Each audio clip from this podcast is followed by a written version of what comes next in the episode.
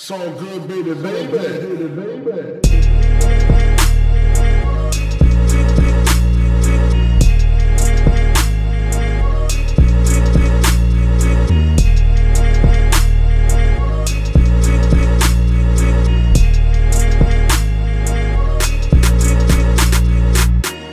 Herzlich willkommen zum allerersten All Good Podcast.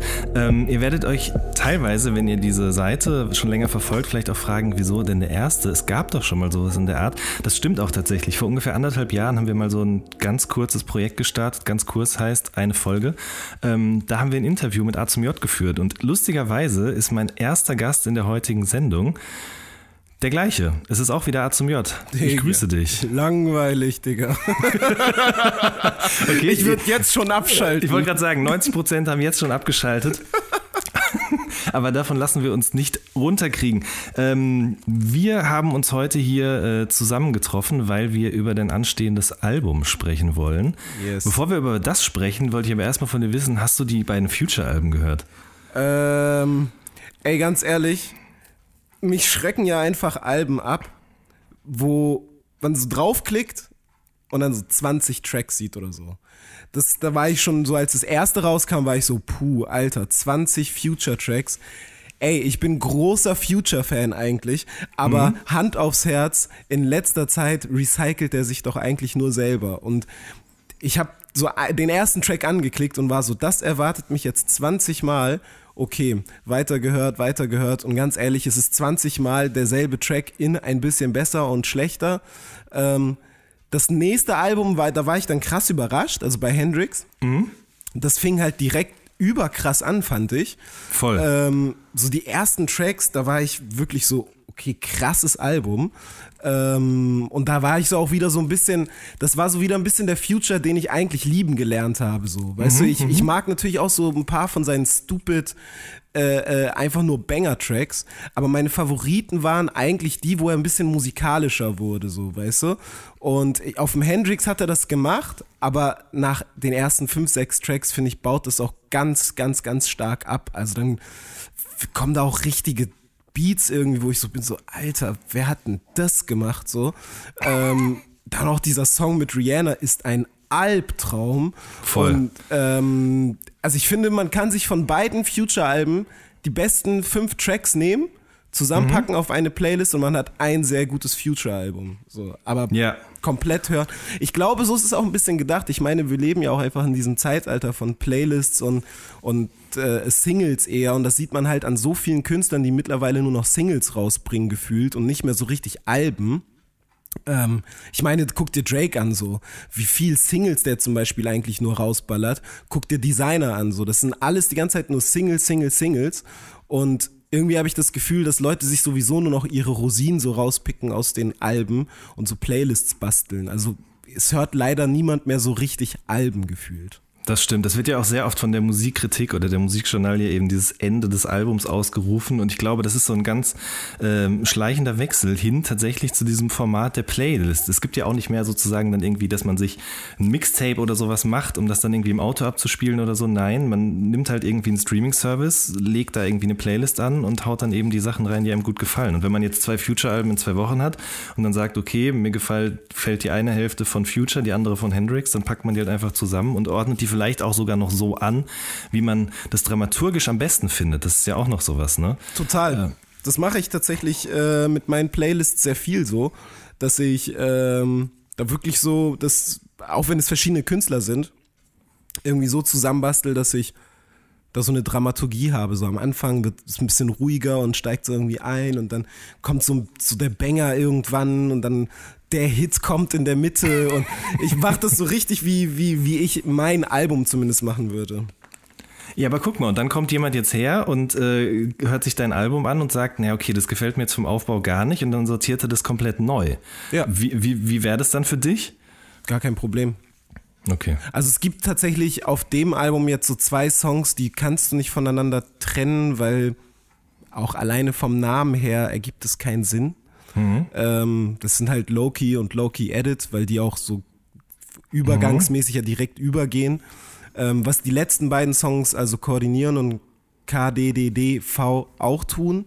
Aber ähm, es würde mich nicht stören, wenn Leute da irgendwie auch nur ihre Lieblingssongs rausnehmen und so. Ey, also ich finde es auch komplett affig, so irgendwie zu sagen, so, oh, ich wehre mich jetzt komplett dagegen und ich mache jetzt wieder ein Doppelalbum mit jeweils 18 Songs, weil hochlebe das Album so.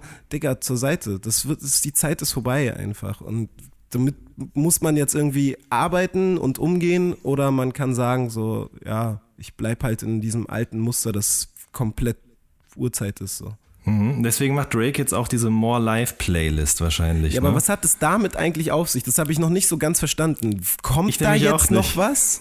Was? ja, da, natürlich kommt was? da was, auf jeden Fall. Also er hat doch neulich in dem Interview erzählt, dass es äh, kurz davor ist, fertig zu werden. Also Fordy, als er jetzt gerade auf Tour war, war Fordy auf jeden Fall mit äh, Oliver zusammen im Studio und die haben so die letzten Final Touches daran gemacht. Und wenn ich es richtig verstanden habe, dann sind es schon alles exklusive neue Songs, Okay. aber eben nicht nur von ihm, sondern auch von Leuten aus seinem Umfeld oder so. Ja, Also, das finde ich ja eigentlich geil, sowas. Ne? Also das ist eine geile Idee, auch irgendwie natürlich andere Künstlern, also anderen Künstlern ein Spotlight zu geben, die du auch feierst und was weiß ich. Ähm, aber ich bin sehr gespannt, wie das umgesetzt wird und, und wie, das, wie, wie das gemacht ist, weil das kann auch schnell so ein bisschen egal sein, so ein bisschen. Also weißt du, ich fand zum Beispiel hier dieser neue Kanye-Track, der jetzt so kam, der nicht von Kanye selber ist, dieser The Dream Song, weißt du, von der Du meinst diesen, Season 5. Genau, ja, ja, gestern rausgekommen. Das ist ja auch nur ein The Dream Song, der ist der von Kanye produziert, weiß man das? Oder ist er nur von seinen Leuten? Auf jeden Fall präsentiert Kanye diesen Track irgendwie. Und das finde ich irgendwie eine total geile und äh, äh, äh, ja, neue Herangehensweise so an, an, an irgendwie so, wie man an Songs arbeitet, wie man als, ich sag mal, Label fast schon arbeitet, Songs wirklich zu präsentieren irgendwie, weißt du? Und zu sagen so, ey, ich habe hier einen Künstler, den finde ich geil, ich habe irgendwie am Song mitgearbeitet, ich präsentiere ihn euch jetzt so richtig. Und das finde ich ist so, ja, also keine Ahnung, da muss man sagen, Amerika hat es schon immer irgendwie rausgehabt, Dinge vorzumachen so und ähm, da hinken wir halt hier gnadenlos immer noch hinterher. Das stimmt, wobei ich jetzt gesehen habe, ich glaube, Prinz Pi hat tatsächlich auch irgendwie so eine Art Playlisten bei Spotify, aber ehrlich Ja. gesagt muss ich gestehen, ich habe es mir noch nicht angehört. Ähm, Genau das ist halt das Problem, weißt du, er macht so etwas und ich meine, er ist auch ein Künstler eigentlich, der eine große Reichweite hat, aber irgendwie habe ich das Gefühl, dass es jetzt doch nicht alle so sind, so, boah krass, ich ziehe mir diese Playlist jetzt rein. Ich weiß nicht, woran es liegt, so, dass, dass es hier irgendwie nicht dasselbe Interesse erweckt, so, ich meine, klar, wir reden auch einfach von einem Unterschied von G Größen, ich Darüber brauchen wir nicht zu diskutieren, ob ein Kanye jetzt mehr äh, Aufmerksamkeit generiert oder Prinz Pi, so. Aber es ist halt schade eigentlich, dass genau das nicht genau diese Aufmerksamkeit zumindest in einem deutschen Rahmen kriegt, weil stell dir mal vor, jetzt würde Prinz Pi diese Playlist machen und irgendwo dazwischen versteckt sich ein Künstler, den halt man halt noch gar nicht kennt. Und der ist überkrass, wenn das auf einem Kanye Playlist-Ding sein würde, dann würde jede Hip-Hop, jedes Hip-Hop-Medium direkt darüber schreiben.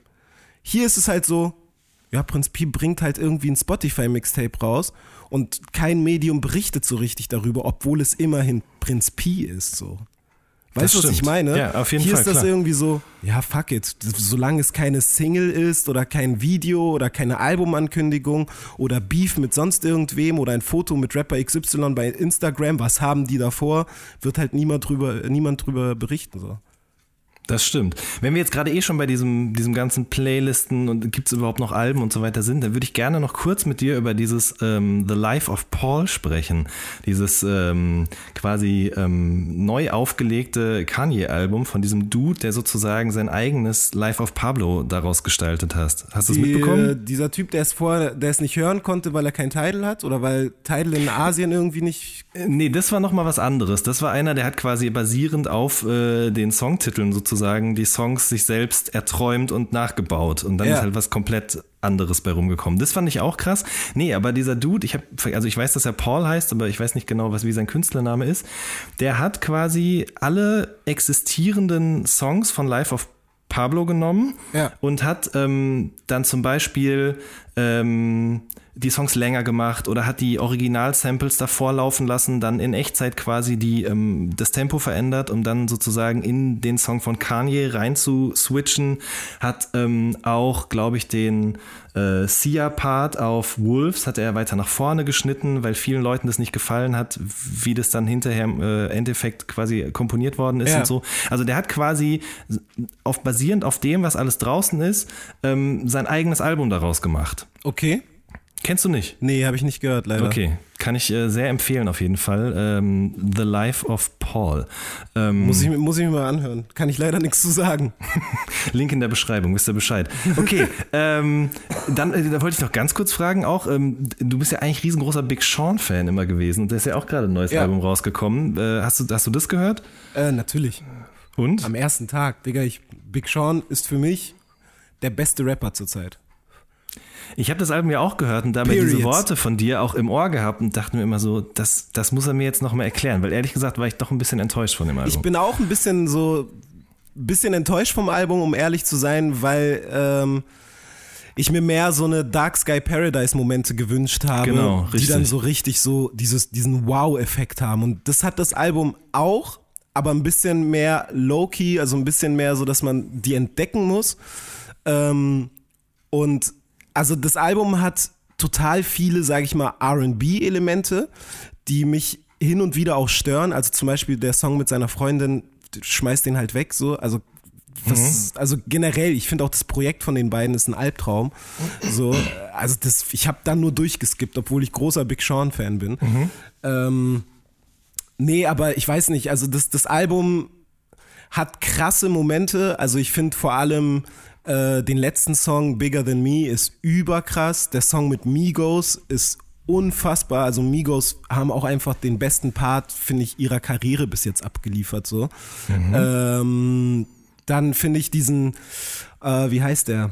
Ähm, Voices in My Head und Schrägstrich noch ein anderer. Dieses sind halt, das sind so zwei Songs zusammen ja, ja. wo dann so ein Beat-Switch ist, der auch dann schneller wird und Big Sean so einfach auch schneller wird mit dem Beat und so. Das ist halt überkrass gemacht. Also wie der Typ sein Flow switcht auf einem Tempo und komplett drinne bleibt, ist unfassbar. Also ich finde einfach, dass er für mich der beste Rapper ist, weil er einfach, was Flows angeht, kann ihm gerade keiner was vormachen. Also alleine, wenn man sich auf Dark Sky Paradise den Song Paradise halt anhört, wie der da mittendrin irgendwann so der Beat ausgeht und er irgendwie gefühlt aus dem Takt rappt und du bist so, Digga, wo ist der gerade? Welchen Beat hört er, welchen höre ich nicht?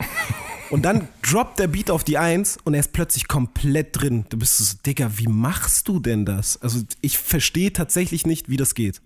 Okay, ja gut, also handwerklich, da brauchen wir gar nicht drüber reden, das sehe ich tatsächlich sehr, sehr ähnlich sogar, aber irgendwie hatte ich das Gefühl so, okay, das Album hätte jetzt auch nicht sein müssen. Es ist so ein bisschen irgendwie so ein Ausruhen auf so einer Plattform und ich hätte jetzt gerne quasi gehabt, dass er nochmal wieder einen drüber geht. Aber ja, ich finde halt das Konzept auch dahinter nicht so ganz schlüssig. So dieses, ja, ähm, meine Entscheidungen und ich als alter Mann gucke darauf zurück und bla bla bla. Ist so, boah, das ist schon corny es ist halt, as fuck, ja, Alter. es ist halt so dieses Problem eines Konzeptalbums, also was ganz Genau. oft Konzeptalben einfach haben eben. Deswegen Ach, ja. kannst du dir da sehr schwer die Rosinen rauspicken, weil es halt so konzeptmäßig ist. Die Songs funktionieren Genau, sehr viel, sehr viele Songs davon funktionieren nicht als einzelner Song. richtig. Und Sondern, das ist halt ja. das Problem an dem Konzeptalbum. Richtig. Problem Konzeptalbum. Ähm, so, dann lass uns doch jetzt mal ein bisschen rüberschwenken, nachdem wir jetzt so die aktuell die wichtigsten Alben irgendwie abgecheckt haben. So, ähm, mich würde mal interessieren, wann bist du denn überhaupt auf die Idee gekommen, ähm, vier Releases in einem Jahr zu machen? Oder gab es überhaupt die Idee oder gab es erst ein Projekt und dann die Idee? Wie, wie ist denn das damals abgelaufen? Es kam so, dass ich, ich habe irgendwann 2015, äh, da kam dieser Justin, das Justin Bieber Album raus. Ja. Und da war der erste Song Mark My Words. Und der Song fängt mit diesem krassen Vocal-Schnipsel von dem halt an, wo der halt so irgendwie nur so rumsummt. Und der baut sich nie so richtig auf. Die ganze Zeit erwartest du, jetzt droppt der, jetzt wird der krass. Aber es passiert nicht. Aber du bist die ganze Zeit, du willst es. Und ähm, dann ist der Song plötzlich zu Ende. Und ich war so, Digga, den Song kann man nicht einfach so stehen lassen. Und habe dann einfach genau diesen Song ja geremixed und ähm, fand diesen Remix selber so nice, den ich da gemacht habe, dass Mhm. ich irgendwann mal, ich war eine Woche krank und habe an in fünf Tagen habe ich mich zu Hause hier eingeschlossen wirklich und äh, kein Tageslicht gesehen und habe dann diese sieben oder sind es sieben? Ich glaube sieben Remixe gemacht, so wo The Weeknd dabei ist und äh, Post Malone etc. Und habe halt das erste QT damit fertig gemacht.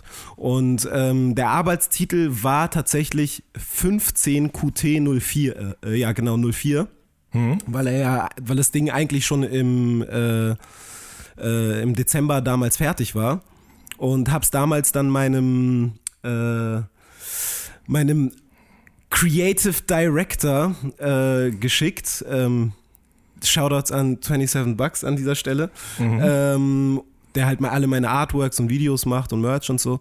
Und der hat's gehört und sein erster Kommentar war, Digga, du musst öfter krank sein.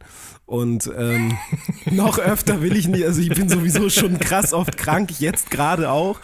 Und ähm, irgendwie kam mir dann so diese Idee, so geil, eigentlich wäre es doch voll nice, jedes Quartal was rauszubringen und äh, jedes Mal irgendwie was anderes zu machen, weil das, was mich, glaube ich, so ein bisschen von Anfang an ausgezeichnet hat, glaube ich, als, als Künstler irgendwie, ist so dieser DIY-Gedanke und dieses, ich kann schon viele Dinge, glaube ich, machen. So. Also ich mache ja von Produktion bis hin zu mittlerweile, dass ich andere Leute produziere und hier aufnehme und Engineering bis hin zum Mix, Master, Songs schreiben, bla bla bla, bis hin zu Videoschnitt mache ich ja mittlerweile so viel, dass ich gedacht habe, ey, wie geil wäre es eigentlich in jedem Quartal so ein bisschen eine Facette von A zum J zu zeigen.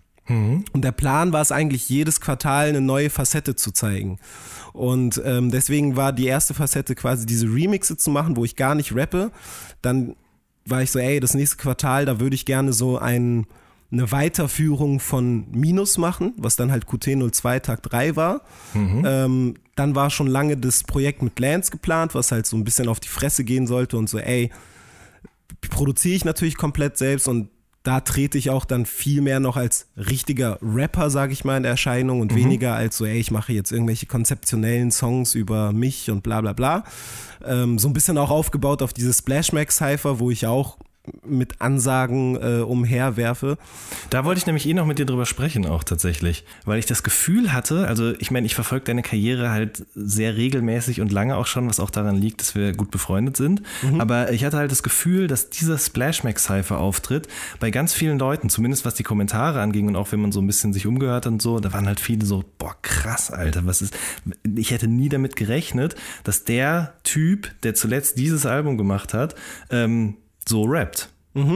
Also es war schon so ein bisschen so ein, so ein, so ein, ähm, ein Game Changer für dich, kann man das so sagen? Oder was Auf, heißt je, Game Changer? auf jeden Fall. Okay. Auf jeden Fall. Also, ähm, ich sag mal so, also als ich damals halt Monty gemacht habe, das war ja so das erste, was ich glaube 99 Prozent der Leute, die mich jetzt kennen, von mir jemals wahrgenommen haben.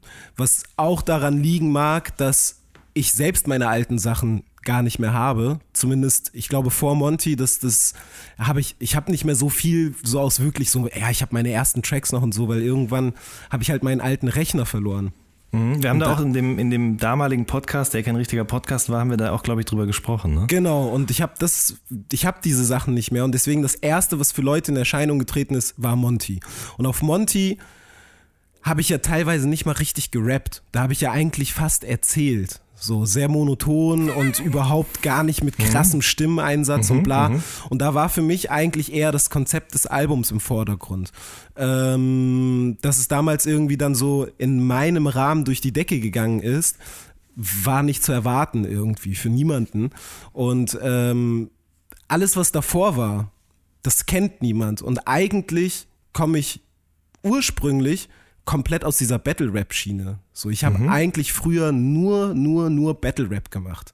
Ich hatte tatsächlich so zwischendrin hier und da irgendwelche Konzeptsongs und irgendwelche deepen Sachen oder so etwas. Aber eigentlich ursprünglich habe ich davor fast nur Battle-Rap gemacht. Ich war auch in der RBA und was weiß ich. Und wenn Monty nicht gewesen wäre und äh, äh, sonst was, hätte hätte ich wahrscheinlich sogar beim VBT mitgemacht und sowas. Also ich, Oha. Ja, Digga, ich war halt kom ja, oha.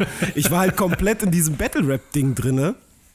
Und äh, deswegen war es für mich jetzt nicht so dieses, so, ich versuche jetzt mal einen Battle-Rap-Text zu schreiben, so als ich dieses Splashmack-Cypher gemacht habe. Das war für mich komplett natürlich, das zu tun.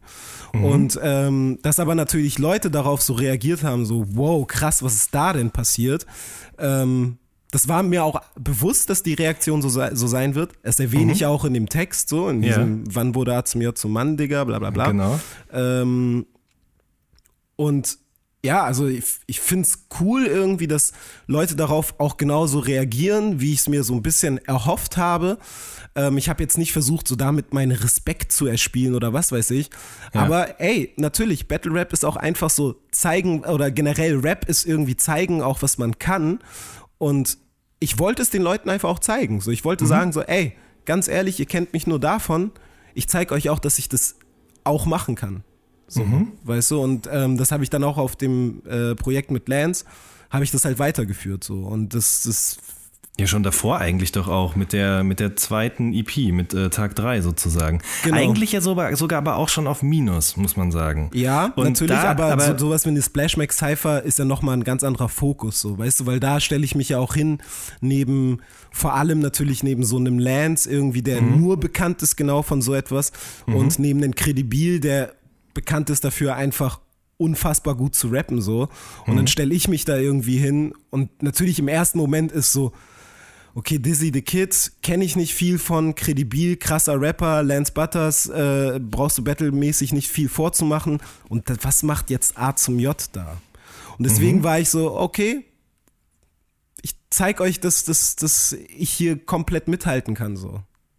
Weißt ja, du? und das, äh, das hat auf jeden Fall funktioniert. Das kann man nicht anders sagen. Und ich glaube, dass dann ja dadurch, also ist zumindest meine Theorie, Leute sind durch diese ähm, Splash Mac Cypher ein bisschen wieder darauf aufmerksam geworden, so, der Dude hat auch Skills.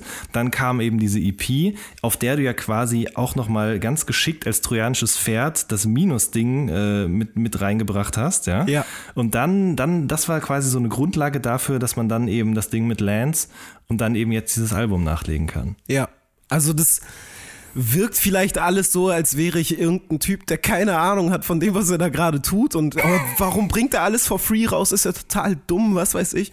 Ähm, aber das ist schon alles irgendwie Absicht, so sag ich mal. Also mein Plan war es einfach, so mit dieser QT-Reihe einfach dadurch auch, dass es for free ist, das für jeden zugänglich zu machen. Außerdem finde ich es auch einfach schön, for free einfach Sachen rauszuhauen, die trotzdem eine Qualität haben ähm, um auch dieses Medium einfach mal, um diesem Medium Free Download auch einfach einen Wert zu geben und ähm, trotzdem geiles Artwork zu machen etc. pp.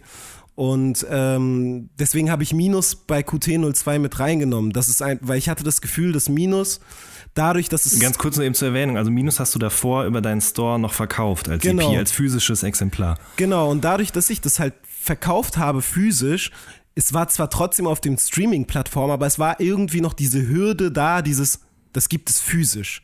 Ja. Und ich habe das Gefühl, dass es dadurch so ein bisschen das Minusprojekt untergegangen ist, weil man diese Hürde erstmal überbrücken muss. So, weißt du, und ich bin einfach nach doch einigen Jahren finde ich noch nicht an diesem Punkt angekommen, wo ich einfach sagen kann, ey, ich bringe jetzt eine Deluxe-Box raus, ich sage bis zum Release nicht, was in dieser Deluxe-Box drinne ist und hier habt ihr und äh, das kaufen jetzt äh, 100.000 Leute. An diesem Punkt bin ich einfach nicht angekommen. Muss man ganz realistisch sein so. Und deswegen war ich so, ey, fuck it, ich mach's jetzt für jeden, jeden, jeden zugänglich. Deswegen gab es halt QT02 wirklich überall. Du kannst es bei allen Streaming-Plattformen hören, du kannst es auf Soundcloud hören, du kannst es bei YouTube streamen, du kannst es downloaden per Zippy-Share, du kannst es aber auch downloaden in meinem Shop kostenlos. Ich wollte einfach so, ey, jeder kann es irgendwo kriegen und es ist nicht schwer, es zu kriegen. So, und das finde ich ist, also das ist auch die Herangehensweise jetzt für die nächsten Sachen, definitiv. Genau, also dass Leute keine große Anstrengung unternehmen müssen, um die Sachen hören zu können. Nee, weil ich, ich, ich, ich muss immer noch meinen Namen irgendwie an, die, an den Mann bringen. An dem Punkt bin ich einfach noch so. Ja, ich meine, aber es ist natürlich auch eine ganz, äh, es ist eine, eine Entscheidung, ob man das macht oder ob man das nicht machen will. Oder, oder ob man sagt, ey, irgendwie, das, da ich habe da Arbeit reingesteckt, ich will da Geld für haben. Weil ich aber brauche das, das ist- Geld. Das ist so unfassbar kurzsichtig. Das ist Klar. so unfassbar. Das ist wirklich so. Ich schimpf da immer mit Leuten, mit denen ich so darüber spreche. Die sind so, Mann, Alan, ganz ehrlich, du bringst so ein krasses Album raus und das bringst du for free raus. Bist du bescheuert, so wie viel Arbeit da drin steckt und was weiß ich. Ich sag dir, seitdem ich das so mache, wie ich es jetzt mache, läuft es bei mir alles zehnmal besser. Also wirklich, es ist viel mehr Aufmerksamkeit als noch zu Minuszeiten. Es ist mehr Aufmerksamkeit äh, äh, da, was alles angeht. Also zum Beispiel auch Live-Shows. Ich spiele wieder viel mehr live so. Ähm, plötzlich kaufen Leute auch wieder Merch. Es ist einfach so, es ist interessanter das Ganze wieder geworden irgendwo. Und Leute sind ja auch trotzdem gewillt, mich zu unterstützen, indem sie halt zu einer Show kommen, indem sie dann ein Shirt kaufen und was weiß ich. Dadurch verdiene ich als Künstler natürlich genauso. Und ähm, das ist mir dann lieber, als irgendwelche CDs und Boxen und was weiß ich zu machen. Und zu versuchen, damit irgendwie mein Geld zu generieren und bla. Deswegen mache ich jetzt einfach so die Mucke, auf die ich Bock habe. Und wenn Leute das unterstützen wollen, dann werden sich diese Leute schon finden. Und wenn nicht, scheiße, Alter, dann, dann, dann jobb ich halt nebenbei. Ist mir doch egal. Macht es denn das auch einfacher, das Musikmachen, dass du nicht auf das Geld, was dadurch reinkommt, angewiesen bist, weil du einen festen Job hast? Komplett. Komplett. Also natürlich erwarte ich von dem Projekt etwas. Natürlich mache ich ein Album und jetzt auch das Luft und Liebe Album. Natürlich mache ich das und möchte, dass Leute das hören und möchte, dass es eine Aufmerksamkeit generiert. Es wäre auch gelogen, äh, äh, immer wieder, ja, ich mache das nur so für mich irgendwie und bla, aber trotzdem mache ich dann Interviews. So, halt die Schnauze, das ist gelogen. So, ähm, deswegen, ähm, natürlich erwarte ich was davon, aber ich erwarte nicht mehr, dass es mir mein täglich Brot auf den Tisch bringt, so und dass ich wirklich, dass ich davon meine Miete zahlen kann. Und das macht mich natürlich als Künstler sehr viel freier und das macht es sehr viel einfacher für mich, Musik zu machen, weil ich dann keine Scheu haben muss davor zu sagen, ey, ich mache jetzt einfach Tracks, die sind alle sieben Minuten lang. Davon wird nichts im Radio laufen. Ich muss mit niemandem diskutieren, ob das jetzt ein Hit ist oder nicht. Ich kann einfach machen. Und wenn das jetzt jemand hatet, pff, also meine Miete ist ja gezahlt. So. Weißt du? Ja, klar, verstehe, auf Nicht jeden durch Fall. die Musik. Und wenn durch Ähm, Musik was reinkommt, geil. Ja. Cool. Der Titel ist natürlich auch ein bisschen in Anspielung darauf ähm, gewählt. Ne? Also man sagt ja so von Luft und Liebe leben. Genau. Ähm, genau. Wie, wie bist du darauf gekommen? Tatsächlich aus dieser Situation heraus? Komplett, ja klar. Also, ähm, das Konzept dahinter ist halt natürlich genau dieses so, ey, dieser Spruch, du kannst nicht von Luft und Liebe leben. So. Ich sage ja aber auch in dem Song Luft und Liebe, sage ich ja, dass ich es kann. Und irgendwo tue ich das auch so ein bisschen, weil ich genau von diesem, davon zehre, von dem Umfeld irgendwie, das ich habe, das hinter mir steht, von den Fans, die irgendwie da sind und sagen so, ey, du bist für mich der krasseste Künstler zur Zeit, was du alles gerade rausbringst und das auch noch for free, so, ey, danke dafür, bla bla bla.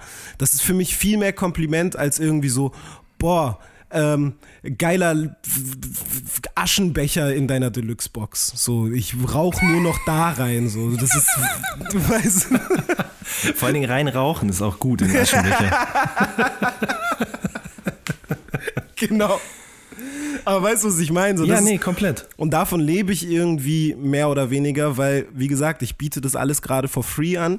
Und ähm, das ist für mich gerade so, mein täglich Brot ist eigentlich viel mehr so diese Energie, die ich irgendwie aus Sachen ziehe. Die Energie natürlich nicht nur, die ich aus Komplimenten ziehe oder aus Kritik auch ziehe, sondern einfach auch, für mich ist es das Geilste, irgendwie hier zu sitzen, einen Song zu machen und dann sagen zu können, boah, was ein geiler Song das ist eigentlich. Weißt du, das ist, das ist für mich so die Energie, die ich daraus ziehe, wo ich so viel Positives herausschöpfe. Und das tue ich jetzt nicht erst seit dem Song oder dem, dem, dem Album, sondern das tue ich tatsächlich schon jetzt seit Jahren irgendwie. Und das tue ich auch als zum allerersten Mal, dass ich das so richtig gemerkt habe, war es, als ich an dem Album mit Lance gearbeitet habe, äh, beim Blau-Album. Das hat er bei mir aufgenommen, ich habe es abgemischt. Ähm, und das positive Feedback, was auch so von den Leuten, also auch von seinem Label kam und was weiß ich. Und das hat mir so viel positive Energie wiedergegeben. Daraufhin habe ich erst richtig Minus gemacht und wieder irgendwie so meinen mein Hunger gekriegt, weil irgendwie diese Arbeit sehr viel Positives wieder in mir geweckt hat. Und ja, deswegen passt der Titel halt einfach perfekt, weil ich ziehe wirklich genau diese Energie irgendwie aus, aus dem Ganzen. Okay. Wie kann man sich das denn vorstellen? Also du arbeitest äh, wie viele Tage die Woche? Ähm, zurzeit noch zweimal. Also Okay. jetzt ist schon weniger geworden. Also ich habe noch vor ein paar Monaten äh, viermal. Okay. Und wie sieht es dann aus? Wann beschäftigst du dich dann mit Musik? An wie vielen Tagen? Immer. Okay. Das ist halt aber auch genau das Problem. Das ist, ne, das ist die andere, die andere Thematik auf Luft und Liebe.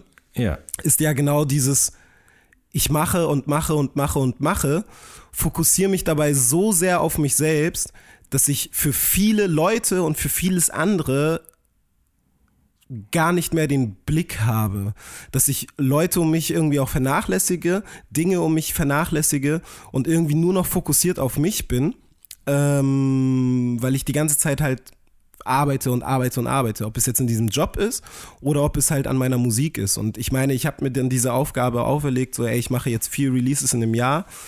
Ähm, das natürlich hat das Bock gemacht, aber es war auch unfassbar, unfassbar viel Stress. So, also ich habe ähm, eigentlich zum Beispiel jetzt Luft und Liebe vorgehabt, direkt nach der Tour mit Lance zu droppen, was halt noch im Dezember gewesen wäre. Ähm, und ich hatte das Projekt eigentlich schon zu 70 Prozent fertig, ähm, als die Welle, glaube ich, noch nicht mal fertig war.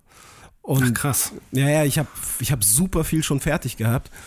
Deswegen, äh, das, das hört man tatsächlich genau an einer Zeile raus. Und zwar bei Gut in der Nacht sage ich, äh, dass mir der kalte Wind durch die Haare föhnt. Ja. Ich habe mir die Haare ja mittlerweile abgeschnitten. Stimmt. Da habe ich noch gar nicht drüber nachgedacht. Ja, natürlich. Also das ist niemandem aufgefallen. So niemand war so, du hast doch gar keine Haare mehr. Ähm, Habe ich tatsächlich erwartet. Ähm, aber der zweite Part ist nicht im Video drin, vielleicht deswegen. Ähm, nee, aber ich hatte damals schon sehr viel fertig. Aber ey, ich habe plötzlich angefangen, irgendwie war ich scheiße zu den Leuten um mich herum. Ähm, hab tatsächlich so mit ähm, hier dem von 27 Bucks, so mit, mit, mit Manu irgendwann mal gesprochen und hab den aus irgendeinem Grund angepflau angepflaumt, so, was gar keinen Sinn gemacht hat. Aber ich habe einfach gemerkt, so krass, ich tue das gerade nur, weil ich komplett unter Stress bin. Und alle meine, meine Entschuldigungen, so quasi für mein Verhalten, habe ich genau darauf geschoben, ey, ich habe gerade super viel Stress. Und ich war so krass damit, das will ich eigentlich gar nicht, dass meine Sachen so im Weg stehen, dass ich plötzlich scheiße zu anderen bin. Weißt du? Also das ist ja das, das, das, das Schlimmste eigentlich, was passieren kann, finde ich. Ähm, vor allem, wenn du halt genau von dieser Liebe und dieser, dieser Luft und Liebe von anderen zehrst, dass du zurück eigentlich nur Scheiße geben kannst. Weißt du, was ich meine? Ja, klar, auf jeden Fall. Und das ist halt genau das Problem. Deswegen, ich arbeite unfassbar viel. Also bei mir sieht ein Alltag halt so aus, ich stehe morgens auf, meistens so gegen neun bis 10 Uhr so, äh, mach mir einen ersten Kaffee, setz mich an den Rechner, mache irgendwas mit Mails, äh, fange schon an, irgendwelche Beats zu bauen und äh, Songs zu hören von gestern Abend, äh, äh, rauche ungefähr drei, vier Kippen, trinke noch zwei, drei Kaffee, dann ist es irgendwann 14, 15 Uhr, ich habe gemerkt, ups, ich habe noch gar nichts gefrühstückt in meinen ersten sechs Stunden des Tages, dann drücke ich mir irgendwas zu essen rein, guck äh, eine halbe Folge von irgendeiner Serie, mach weiter, mach weiter mit Mucke, mach weiter, weiter, weiter, bis irgendwann drei Uhr nachts.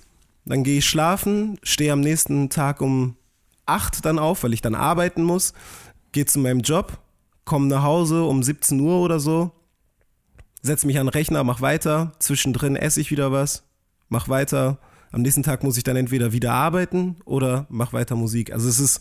Es gibt nicht so eine richtige Alltag. Freizeit, beziehungsweise es ist ja so, bei Leuten, die freiberuflich unterwegs sind, und ich meine, gut, du hast einerseits eben so einen geregelten Arbeitsalltag, aber andererseits eben genau das andere äh, Äquivalent, dass du eben sagst, du wachst morgens auf und im Prinzip kannst du mit dem Tag ja alles machen. Du kannst auch einfach im Bett liegen bleiben und zehn Stunden Serien gucken. Ja, aber aber du kannst kann eben ich auch halt Musik. Genau, so. Und das, das, das wäre jetzt nämlich dann die nächste Frage. Also dieses Problem, dass wenn man künstlerisch tätig ist, und äh, freie Zeit zur Verfügung hat, so, dann ist ja, also es ist ja alles möglich, ja. Du könntest Ja. theoretisch auch ein Album in einem Tag machen. Ja. Ähm, und das ist ein ungemeiner Druck, oder? Ja, natürlich. Also, da ich auch einfach so. Äh, Guck mal, dadurch, dass ich produziere, ist es ja auch oft einfach so, ich muss ja jetzt keinen Text schreiben und irgendwie äh, etwas erlebt haben, um Musik machen zu können. Ich kann ja auch einfach einen Beat machen. Weißt du? Und äh, ob der jetzt für mich ist, für jemand anderen oder für immer ein Instrumental bleibt, das sei erstmal dahingestellt. Aber tatsächlich mache ich momentan mehr Beats, als dass ich schreibe. Und ähm, das ist fast wie eine Sucht geworden. Und ich habe das Gefühl, dass jedes Mal, wenn ich irgendwie mir eine Freizeit rausnehme, dass ich damit meine Zeit verschwende. So, ich habe jedes, jedes Mal das Gefühl, so, Ja, weißt du, du. ich bin irgendwie, keine Ahnung, man geht dann doch mal feiern, Mhm. geht weg und ist so, fuck, was mache ich hier? Ich, das ist komplette Zeitverschwendung so. Was, Warum bin ich gerade in einem Club und trink Alkohol und feier zu irgendeiner Musik so? Was soll das so? Deswegen sage ich auch meistens nein und meine Freunde fragen mich schon gar nicht mehr, ob ich am Wochenende irgendwas machen will, weil die ganz genau wissen, der sagt eh nein, weil ich mir halt denke, ey, wenn ich jetzt mit den feiern gehe, dann ist heute Abend im Arsch, am nächsten Tag ist der Morgen im Arsch, der Mittag im Arsch wahrscheinlich, weil ich immer noch nicht wach bin. Der Tag ist komplett im Arsch, weil ich nicht irgendwie aus nicht nicht in die Pötte komme so und ja, also das ist Zeitverschwendung für mich. Also oder warum sollte ich mich jetzt hinsetzen und eine komplette Serie in zwei Tagen durchsuchten, wie es auch viele machen so? Das ist ja Zeitverschwendung so. Was ich dabei aber nicht vergesse, äh, was ich dabei aber halt vergesse, ist, dass genau diese Sachen, also Freizeitgestaltung zum Beispiel, auch total viel Einfluss auf Musik hat. So, Natürlich, weil in dem Moment, in dem du das halt mal komplett außen vor lässt, also so eine Form von Eskapismus betreibst und dich mit was ganz anderem beschäftigst, da, da, da leerst du ja quasi das Blatt Papier und öffnest es oder, oder bietest die Möglichkeit eben, dass da wieder neue Inspirationen draufkommen. Einfach. Ja, total. Und das merkst du tatsächlich auch inhaltlich bei meinen Projekten, wenn du halt vor allem QT02, ähm, Tag 3 und jetzt Luft und Liebe miteinander vergleichst. Ähm, QT02 ist größtenteils im Sommer entstanden. Ähm, und ich bin sowieso im Sommer blühe ich schon ein bisschen mehr auf, ich glaube wie jeder Mensch und unternehme auch was in meiner Freizeit. Äh, was ich halt so im Winter komplett unsexy finde, irgendwie irgendwo rauszugehen, Alter. Ähm, und das merkst du halt krass bei QT02. Da erzähle ich halt, wie ich mit meinen Bras irgendwie in der Schlange irgendwo stehe und wir Landwirt in der Socke verstecken und in den Club reingehen, bla bla bla. Dann hörst du so Tracks wie Atmen, wo hier, das, was auch einfach danach klingt, so krass, der ist gerade irgendwo draußen unterwegs und klingt nice und bla bla bla. Und dann hörst du aber Luft und Liebe und hör da auf die Texte. Ich erzähle tatsächlich nur davon, wie ich hier in meinem Raum bin Ja. und an meine Leute irgendwie denke und die irgendwie versuche irgendwie mit einzubeziehen in mein Leben, es aber eigentlich nicht richtig hinkriege, aber ich denke immer an sie oder wie ich halt Musik hier mache oder wie ich komplett in meinem Tunnel lebe. Und davon, da, das ist halt das Gefühl bei Luft und Liebe und das sind, das finde ich eigentlich interessant. Ich finde es immer interessant zu sehen bei Künstlern so diese Momentaufnahmen. Weißt du, es ist natürlich geil, ein Album von einem Künstler zu haben, wo du merkst, boah, da stecken jetzt gerade seine letzten drei Jahre drinne und äh, da sind alle Einflüsse aus diesen drei Jahren drinne, wie er das macht, wie er dies macht und bla. Aber ich finde Momentaufnahmen eigentlich fast noch spannender für ein Projekt, wenn du so merkst, in dieser Phase seines Lebens befindet der sich da gerade. Wenn du zum Beispiel 808s and Heartbreak von Kanye hörst, so, dann bist du so krass in der Phase, da hat halt gerade seine Mutter zum Beispiel verloren irgendwie, da ist die Liebe seines Lebens irgendwie kaputt gegangen und das hörst du alles da raus. Das hörst du auch bei einem Grau von Tour zum Beispiel raus, weißt du? Komplett, ähm, ja. Und das hörst du irgendwie aus so Alben raus, so dieses, dieses, ah, in der Phase befindet der sich gerade. Und das finde ich eigentlich super interessant an Künstlern, wenn du merkst, halt, was sie in dieser Zeit durchgemacht haben, als so einen Querschnitt zu haben ähm, von, keine Ahnung, seinen letzten zehn Jahren. Ja, oder eben so wie bei Big Sean, der dann eben dieses Konzept über das Album drüber stülpt und das ist auch für mich auch irgendwie nicht so richtig zu greifen ist. Genau, und ich sag mal so, das ist fair enough, dass er das gemacht hat und das sei Klar. ihm auch äh, äh, gegönnt, dass er halt jetzt kein I Don't Fuck With You Sommerhit machen wollte. Mhm. Ähm, aber damit kann man halt etwas anfangen oder nicht. Und ich glaube, das Problem bei mir und meiner Musik ist, ähm, für, für die, glaube ich, so, so Massentauglichkeit und Zugänglichkeit für viele Leute, ähm, ist genau das. Du musst dich halt in dieses, dieses, diese, diese Mut, in diesen Vibe irgendwie einfühlen können. Und dann, glaube ich, kann man da drin ganz gut versinken, so. Oder du fühlst es halt nicht, weil du bist so, Digga, ich chill gerade hier mit meinen Jungs am Corner, wir sippen gerade Bier, ich will nichts hören von deinen Luft- und Liebe-Scheiß, Alter. So, weißt du, was ich meine? So, ist, ist ganz logisch. Und ich habe da letztens tatsächlich mit Casper drüber gesprochen. Der hat gesagt, ey, der hat Luft und Liebe fast komplett da gehört, als ich ihm das gezeigt habe.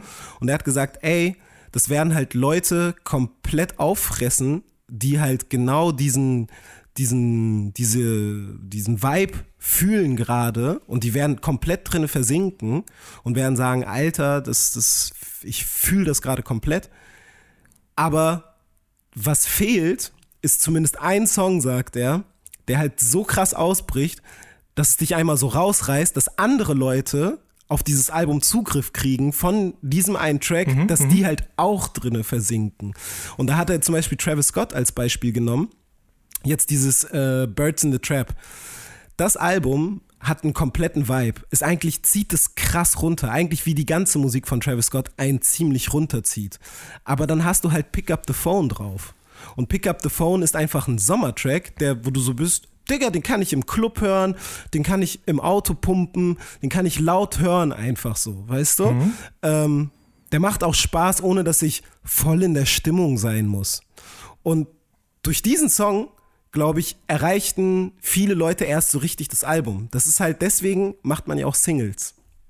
So. Tatsächlich. Das kann ich halt einfach noch nicht. so, weil bei mir, ich kann, ich kann nicht sagen so, ja, jetzt mache ich einen Song, der rausbricht, weil entweder Ja, bin ich in der Stimmung oder nicht. Aber Geh nicht, ist doch, würde ich jetzt zum Beispiel schon sagen, dass der ein bisschen ausbricht aus dem Rest des Albums. Ja, aber inhaltlich halt nicht.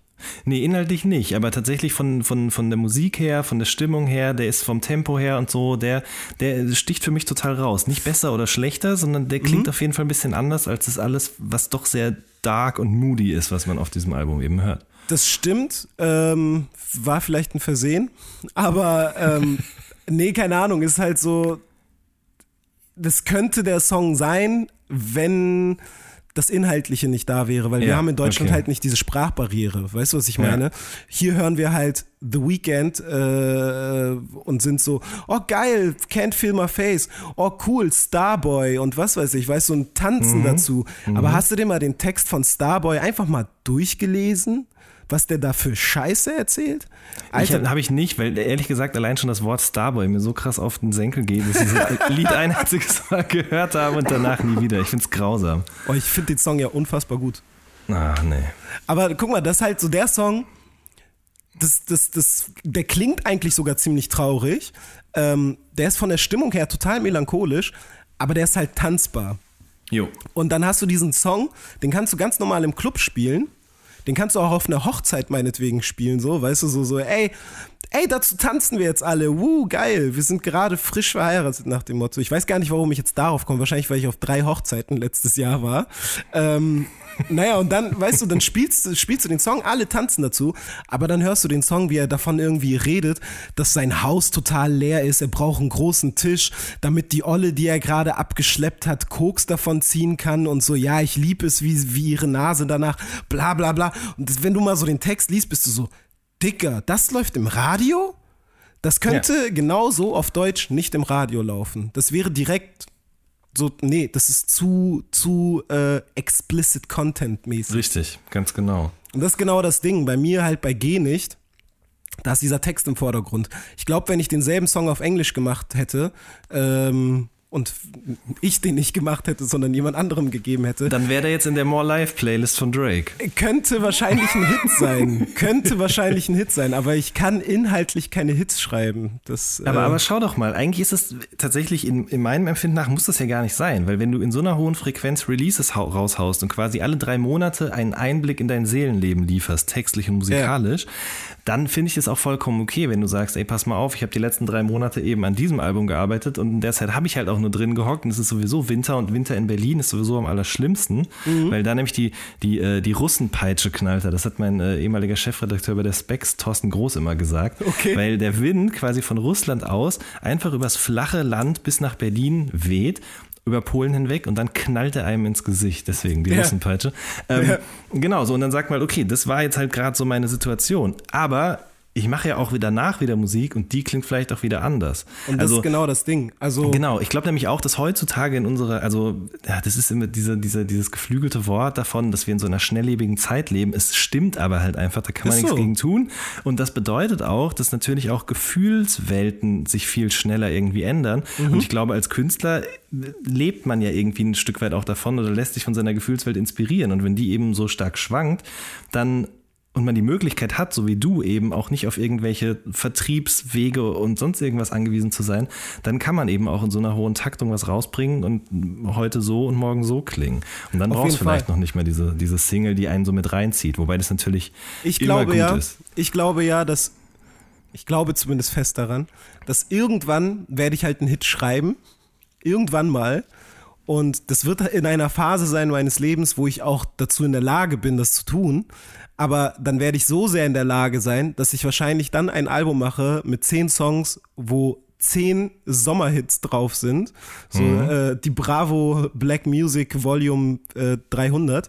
Ähm, und das Album dann könnte dann so jeder, jeder Song ein Hit sein. Aber dafür muss ich in der Stimmung sein. Und wenn ich da in der Stimmung bin, dann kann ich auch genau nur sowas machen. Dann werden halt Leute sagen, öh, warum ist da jetzt kein deeper Track drauf, bla bla bla, so wie du es früher hattest.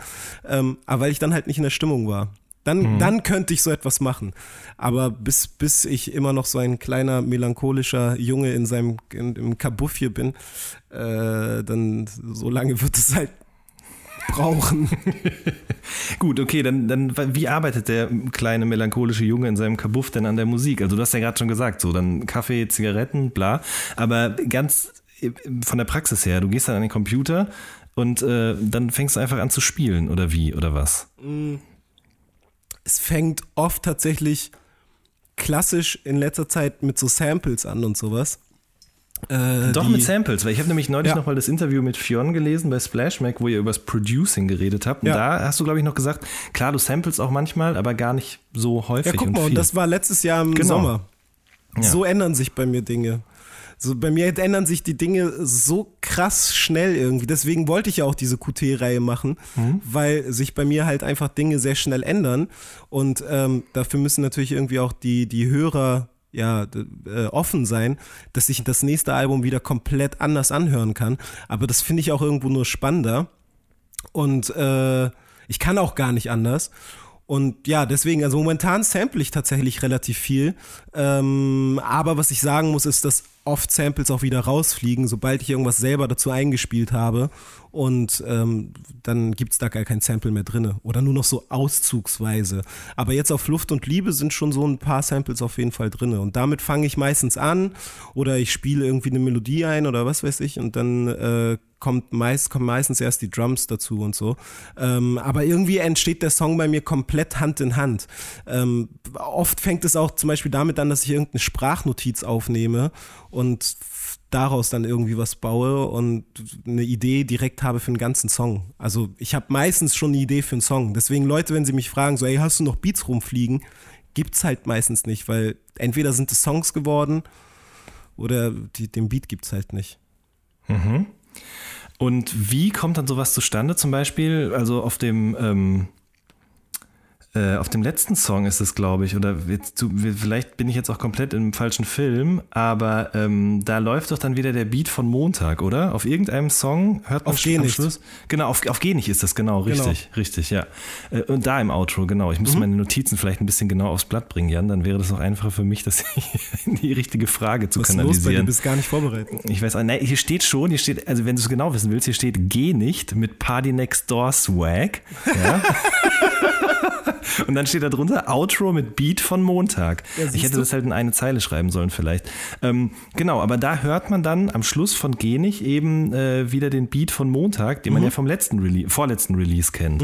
Ähm, wie, wie, wie kommt denn dann sowas zustande, wenn du an einem Song sitzt? Ähm, weil eigentlich Montag die Blaupause für das ganze Luft und Liebe Album ist. Ähm, Montag handelt eigentlich genau davon, was ich bei Luft und Liebe äh, dann konzentrierter erzähle ähm, auf jedem Song. Und zwar genau von diesem, ich mache die ganze Zeit mein Ding, vernachlässige viel um mich herum und äh, arbeite und arbeite und arbeite an mir selbst und an meiner Musik und was weiß ich. Und ähm, das ist das Luft- und Liebe-Thema, sage ich mal. Und Montag quasi als Sample, wo ich dann ja nur etwas erzähle, und zwar quasi das Konzept von Luft und Liebe dann zum ersten Mal wirklich benenne, ähm, kommt nach Geh nicht. Und danach kommt dann halt der Luft- und Liebe-Song. Das ist halt quasi so ein bisschen die Überleitung dazu. Und ähm, Geh nicht passt halt davor sehr gut, weil der Song so quasi genau das sagt.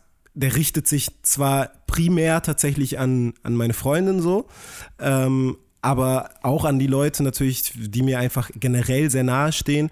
So dieses, ey, ich weiß, dass du halt hier gerade in diesem Raum nicht so viel Platz findest, weil der voll mit meinen Gedanken ist, aber bitte geh nicht, weil das wird sich irgendwann ändern, glaub mir, ich hoffe es. So. Okay. Es gibt aber noch mehr von diesen Spielereien. Ich meine, das gab es auch schon auf den Projekten davor. Aber zum Beispiel beim Fuckboys Freestyle, da wird ja quasi schon vorweggenommen, was hinterher nochmal bei Koordinieren passiert, so ein bisschen von der, von der Melodie und vom, von der Intonation her und so, ne? Oha, da hast du mal wieder etwas rausgehört, was ich so nicht bedacht habe. Bin ich ganz ehrlich. Das hast du ja damals schon bei Minus gehabt. Ja, richtig. Dass du gesagt hast, so, ach, dieses nicht viel, was du da sagst, das ist ja eine Referenz an deinen Song nicht viel. War es nicht, so war es nicht gedacht. Und so ist es auch hier tatsächlich nicht gedacht gewesen. Aber wenn es so ist, ey, das, das ist alles Mögliche in der Welt von A zum J. Ey, oft mache ich einfach Dinge, die irgendwie dann doch zusammenpassen, aber gar nicht so jetzt geplant und gedacht waren und äh, sich dann irgendwie dann doch fügen. Aber interessant, also ich, das, das muss ich nochmal genauer äh, selbst beleuchten. Okay, okay. Ähm, so, das ist diese musikalische Experimentalität und Selbstreferenzialität, ähm, die man eben schon kennt. Was aber tatsächlich noch viel mehr passiert als noch auf den Releases davor, ist, finde ich, dass du halt mit der Stimme experimentierst. Mit Flows, aber auch mit, mit, mit Höhen, mit, mit äh, vielleicht auch der Stärke vom, vom Autotune oder was auch immer. Ähm, erzähl doch mal, wie, wie, wie geht man sowas eigentlich an? Also ich weiß wohl, dass du das ja immer alles machst, wenn du alleine zu Hause bist, weil du nicht willst, wie dir jemand dabei zuhört. Das heißt, es muss, also ich stelle mir das sehr ähm, verrückt vor, wie du da vor dem Mikro äh, stehst und jaulst oder irgendwie summst Ja. oder was auch immer. Ja, also ähm, ich glaube, wenn Leute dabei wären, wie ich aufnehme, dann, dann, dann würden die denken, bist du komplett durch. Also als ich hier mit Lance gearbeitet habe an der äh, Welle äh, EP, da saß er hier auch irgendwie und war so, was, was nimmst du da denn gerade für eine Spur auf? So, der hat sich die komplett die ganze Zeit nur schlapp gelacht, äh, was für Geräusche ich da irgendwie von, von mir gebe, so ein extra Spuren auf den Beats und bla, was dann im Gesamtbild gar nicht auffällt natürlich ähm, und nicht mal eigentlich Adlibs sind, aber dann hört es sich so an und ist so, Digga, was machst du da? Und hat es ja auch teilweise auf Snapchat dann so aufgenommen und wie ich da vor dem Mikro stehe. Und da habe ich das natürlich selber zum ersten Mal so richtig gesehen, was ich da tue. Und war auch so, Digga, das ist ja ganz schlimm. Ähm, funktioniert aber halt natürlich auch nur, wenn jemand wie Lance dabei ist, den, den, den ich einfach gut kenne, der einer meiner besten Freunde ist und dem ich diese Intimität quasi anvertrauen kann. Ähm, ja, aber also für mich ist tatsächlich die Stimme auf Songs mehr ein Instrument, als dass es so ist, yo, jetzt geht's an die Lyrics. So. Ähm, Tut mir leid, ich habe gerade wieder so ein Yo Hip-Hop eine Liebe Flashback, als du das Yo gesagt hast. Da, da Yo. bist du richtig getriggert. Hip-Hop eine Liebe. Kommt mit, Alter. ähm, nee, aber weißt du, für mich ist es viel mehr ein Instrument geworden, als dass es so ist, so, ey, jetzt, jetzt schreibe ich irgendwie einen, einen, einen, fetten Part oder so etwas. Ähm, natürlich sind mir die Inhalte wichtig. So, natürlich schreibe ich nicht nur Quatsch, aber nimm zum Beispiel so einen Song wie den Fuckboys Freestyle so. Ja. Ähm, der handelt nur von Quatsch. Der handelt komplett nur von Quatsch. Das sage ich sogar in dem Text, dass der Text kompletter Quatsch ist. Ähm, aber ich fand den Beat geil und fand dann auch diese zwei Beat-Switches, die da drin ja sind, auch so nice, dass es mir egal war, was ich erzähle. Ich will's ein, ich, meine Stimme ist einfach nur ein Instrument auf diesem Song. Deswegen habe ich den auch Freestyle genannt, weil der soll nicht so krass als Song wahrgenommen werden. Der ist wie einfach, den kann man fast als Instrumentalsong betrachten. Und ähm, so arbeite ich tatsächlich momentan sehr viel auf Songs, dass die Stimme ein Instrument ist, das sich irgendwie einfügen soll. Das habe ich auch immer mehr in mein Misch, also in mein, in meinen Mixing-Vorgang mit eingebracht, so dass zum Beispiel so ein Song wie der letzte Song KDDDV, also kannst du dir das vorstellen, ähm, da klingen die Vocals ein bisschen anders als auf den anderen Songs. Die klingen ein bisschen rougher, ein bisschen sogar so, als, als könnte man sagen, so, der Song ist schlecht abgemischt. Aber weil ich den Beat halt auch sehr lo-fi gemacht habe und war so, ey, wenn da jetzt so eine klare Stimme drüber singt oder rappt, klingt das irgendwie wack. Dann muss ich den Beat ja auch wieder hochschrauben, aber das wollte ich dem Beat halt nicht antun. Und deswegen habe ich gesagt, ey, ich dumme meine, die, die Qualität runter und dadurch ist es ein Instrument auf diesem Song irgendwie. Und ich finde, das muss auch viel mehr gemacht werden, ähm, weil das finde ich auch so in internationalen Projekten, also wenn du dir so zum Beispiel James Blake anhörst, manchmal verstehst du gar nicht, was der singt oder so, also inhaltlich, weil es so mit Eff Effekten vollgeklatscht ist, dass du gar nicht wahrnimmst, dass der überhaupt irgendwas sagt. Und das finde ich unfassbar geil. Bonnie Iver zum Beispiel genauso. Stimmt, weißt du? ja. Das ist so, so oft krass unverständlich. Aber das macht es irgendwie, insgesamt gibt es dem Ganzen so ein heftiges Gefühl. Und das will ich auch irgendwie erreichen und bin da noch dabei, das halt immer mehr zum Instrument zu machen. Wird dadurch auch weniger wichtig, wie man etwas sagt? Also sprich, sind, wenn du schreibst zum Beispiel, merkst du da vielleicht, dass irgendwie sich auch vielleicht ein bisschen die Suche nach dem perfekten Endreim verändert hat bei dir, dass man da nicht mehr so perfektionistisch rangeht, sondern sagt, ja, okay, wenn ich das jetzt so und so betone oder so und so lang ziehe oder dieses oder jenes Effekt, Ja. diesen oder jenen Effekt mit drüber lege, dass, also, dass man da irgendwie beim Schreiben vielleicht auch sich, sich eine Veränderung eingestellt hat? Auf jeden Fall. Also ich, also man muss zwar sagen, ich reime tatsächlich zurzeit mehr, als ich es jemals getan habe, wahrscheinlich. Aber weil auch das, ja, ja, aber weil es halt auch irgendwie ein Instrument ist zu reimen. Weißt du, was ich meine? Also ein Reim macht etwas ja, verpackt einfach etwas schöner, eingängiger und, und äh, ja, fast schon instrumentaler, als wenn du es jetzt so eckig und sperrig erzählst und das sich weniger reimt wie auf Monty zum Beispiel. Auf Monty sind die Texte so krass im Vordergrund gewesen, ähm, dass du teilweise ausgeblendet hast, was da eigentlich für ein Instrumental dahinter steckt, sage ich mal. Und äh, mittlerweile reime ich zwar viel, viel, viel mehr, aber manche Sachen, zum Beispiel, es gibt eine Stelle auf äh, dem letzten Song, ich weiß gar nicht immer, warum ich jetzt auf den komme, weil da habe ich bin ich instrumentaler rangegangen als an jeden anderen, ähm, bis auf Fuckboys Freestyle. Ähm, also auf, kannst du dir das vorstellen? Da ist ein Satz drin, der grammatikalisch keinen Sinn ergibt. Ich weiß nicht, ob dir das aufgefallen ist. Ich, Nee, das, ist da sage ich, ähm, was würde ich für all diejenigen geben, hinter mir stehen? Wird Zeit, dass ich das mache. Und du hast es dann angehört und gemerkt, aber hast gedacht, ich lasse es jetzt so.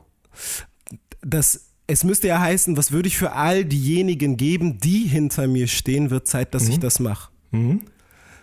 Aber das die hat nicht mehr reingepasst in, in, in die, die Silben. Ja. Normalerweise hätte ich jetzt suchen müssen nach der perfekten Umschreibung, wie das jetzt ohne das Hinter passt, so dass es das Hinter nur noch eine Silbe hat, bla bla bla bla bla. damit wollte ich mich aber nicht beschäftigen. Deswegen habe ich einfach das die weggelassen und das hat dann gepasst. Ich wollte mich damit einfach nicht beschäftigen. Ja, aber wenn du das als Künstler bist, dann ist das halt einfach so. Fertig aus. Ja. Nun ist es ja so, du experimentierst viel mit deiner Stimme, du benutzt viel Autotune und auch bestimmte Flows und so. Und was man halt schon manchmal eben in Kommentaren liest oder auch in Foren und so weiter und so fort, ist immer äh, A zum J und äh, Lance Butters zum Beispiel, jetzt als die EP rauskam, da habe ich das ein paar Mal irgendwo gelesen. Ist so immer so, ja, A zum J ähm, regt sich immer drüber auf, so was im deutschen Rap los ist, dass alle Leute scheiße sind, aber sie macht selber auch nichts anderes, als Travis Scott zu beiten. Ähm, da würde mich mal interessieren, was du dazu sagst. Das ist mir egal. Das ist, glaube ich, eine gute Einstellung. Ja, das ist halt, ich glaube, es ist auch ein sehr, sehr deutsches Problem, immer so daran rumzunörgeln, wenn einen irgendwelche Sachen an irgendwas anderes erinnern. Ich meine, Ey, das Ding ist, ähm, warum sollte ich so tun und irgendwie meine Referenzen verstecken? Ja. So, das ist, äh, das ist doch komplett klar, dass man irgendwie als Künstler und Musiker irgendwie Referenzen hat und die irgendwie einbaut und einfließen lässt in seine Mucke. Also tatsächlich wäre das halt am aller, allerwenigsten macht aus meinem Umfeld, ist tatsächlich Lance. Wenn man wahrscheinlich mehr wüsste, was der für Musik hört, wäre man so krass, der macht ja komplett was anderes. Aber weil der auch so die Philosophie hat, so ey, nur weil ich das geil finde, heißt es nicht, dass ich das machen muss oder will oder, ne? Ähm, das macht ihn dann natürlich auch äh, extrem eigenständig irgendwie. Ähm, aber ich finde, das beschränkt auch vieles extrem, wenn man sich halt eben nicht diese Referenzen irgendwie aus anderen Genres aus, auch zieht oder anderen Künstlern und bla und das irgendwie einfließen lässt. Und ähm, ich finde es tatsächlich, also wenn jemand sagt so, der macht Travis Scott nach, ist so, warum sagst du das jetzt? Weil eine Adlib klingt wie bei ihm? Also, was ist denn daran jetzt so krass schlimm? Das heißt, wenn ich Yeah sage, dann mache ich, keine Ahnung wen, Digga, Leute nach aus den 90ern, die das, die Adlib schon benutzt haben.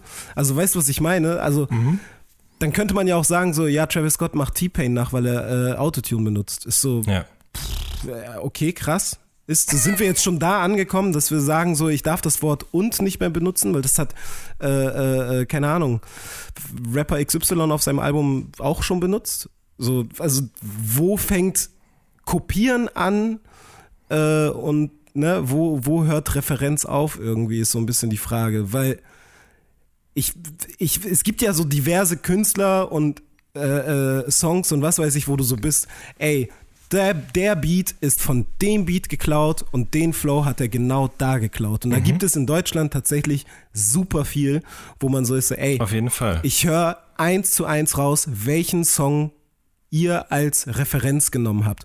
Und ich kann dir sagen, dass es bei mir bei eigentlich keinem Song der Fall ist, dass man sagen kann, ey, das hat, den Song hat er geklaut, so mehr oder weniger.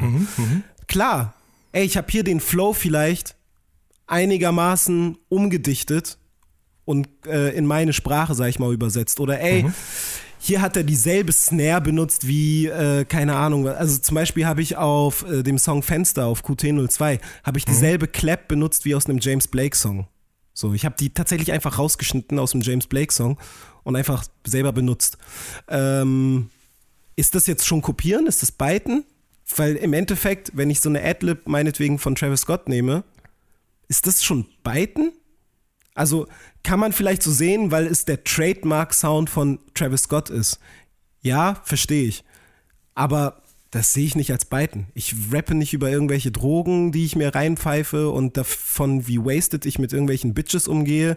Meine Instrumentale sind trotzdem anders so und das ist, das finde ich eine komplett quatschige Diskussion so.